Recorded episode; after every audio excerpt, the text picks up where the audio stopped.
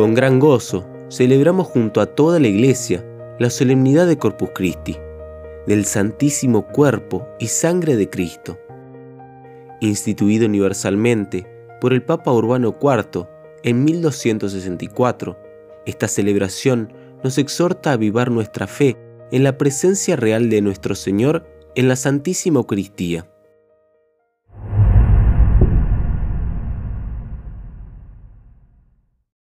Esta hermosa solemnidad tiene su origen en Bélgica, gracias a las visiones que tuvo la religiosa agustina Santa Juliana. El Papa emérito Benedicto XVI lo cuenta de esta manera. A los 16 años tuvo una primera visión que después se repitió varias veces en sus adoraciones eucarísticas. La visión presentaba la luna en su pleno esplendor, con una franja oscura que la atravesaba diametralmente. El Señor le hizo comprender el significado de lo que se le había aparecido. La luna simbolizaba la vida de la iglesia sobre la tierra. La línea opaca representaba, en cambio, la ausencia de una fiesta litúrgica, para la institución de la cual se pedía a Juliana que se comprometiera de modo eficaz. Una fiesta en que los creyentes pudieran adorar la Eucaristía para aumentar su fe avanzar en la práctica de las virtudes y reparar las ofensas al Santísimo Sacramento. Y más adelante sigue el Papa, la buena causa de la fiesta del Corpus Christi conquistó también a Santiago Pantaleón de Troyes, que había conocido a la Santa durante su ministerio de archidiácono en Lieja. Fue precisamente él quien al convertirse en papa con el nombre de Urbano IV en 1264, quiso instituir la solemnidad de Corpus Christi como fiesta de precepto para la Iglesia Universal el jueves sucesivo a Pentecostés. Un año antes, en 1263, había ocurrido el milagro eucarístico en Bolsena. Así lo cuenta el Papa.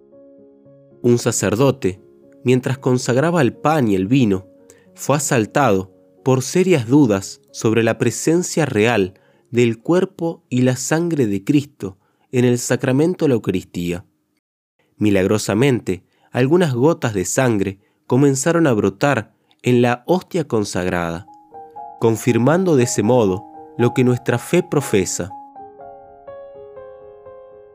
Esta celebración de Corpus Christi nos debe impulsar a considerar y corresponder humildemente al infinito amor que Cristo nos demuestra en el Santísimo Sacramento. Dice San Juan en su Evangelio que sabiendo Jesús que había llegado su hora para que pasara de este mundo al Padre, como amaba a los suyos, los que estaban en este mundo, los amó hasta el fin. San Juan capítulo 13, versículo 1. Así es que en la última cena, antes de sufrir en la cruz por nuestra salvación, en un supremo acto de amor, nuestro Señor quiso quedarse en la hostia consagrada. Los santos han llamado a la Eucaristía sacramento de amor. Jesús se nos da por completo, sin reservas, movido por el inmenso amor que nos tiene. San Alfonso María de Ligorio, en su libro Prácticas de Amor a Jesucristo, lo describe de este modo. No bastó a su amor el haberse dado por completo al género humano, en su encarnación y en su pasión, muriendo por todos los hombres, sino que inventó el modo de quedarse todo a cada uno de nosotros para lo que instituyó el sacramento del altar, a fin de unirse a cada uno de nosotros, como él mismo dijo, el que come mi carne y bebe mi sangre, en mí permanece y yo en él. En la sagrada comunión, sigue el santo, Jesús se une al alma y el alma a Jesús, siendo esta unión no de mero afecto, sino muy real y verdadera. La noche del jueves santo, nuestro Señor pronunció, tomando el pan y el vino, Esto es mi cuerpo, esta es mi sangre. Marcos capítulo 14, versículos del 22 al 25. Así, Jesús vuelve a hacerse presente en cada misa cuando el sacerdote repite estas palabras de Cristo, El pan y el vino, conservando sus apariencias, se convierten en cuerpo y sangre de Jesús. Este milagro admirable recibe el nombre de transubstanciación. Cambia toda la substancia. Lo que antes era pan y vino, después de las palabras de la consagración, es real y substancialmente el cuerpo y la sangre de Cristo.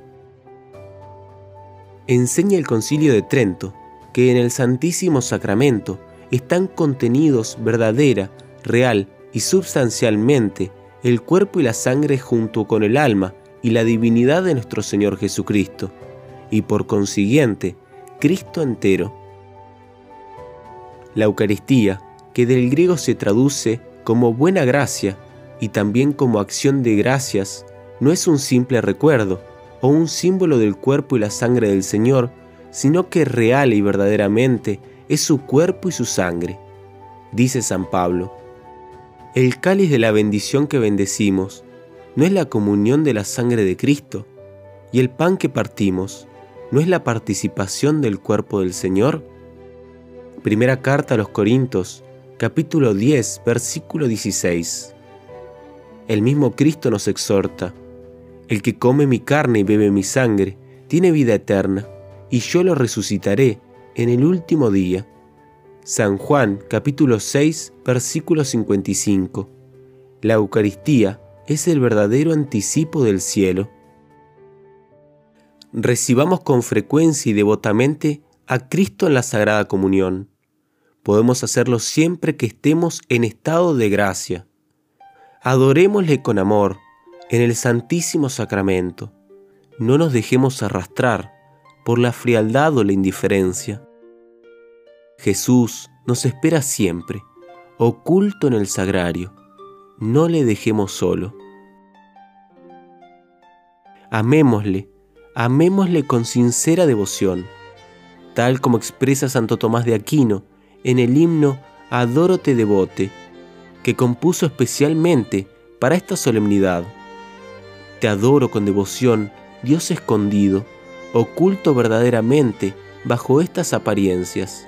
A ti se somete mi corazón por completo y se rinde totalmente al contemplarte.